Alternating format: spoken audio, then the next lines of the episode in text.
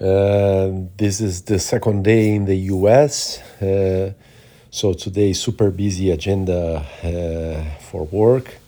So absolutely didn't think about anything uh, regarding exercise.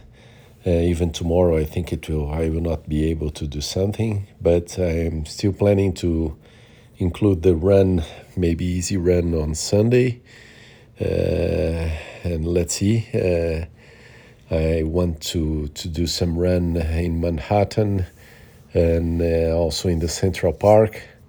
Um, but also I have to consider that I am out of shape, so if I do something I will really not push, it will be super easy.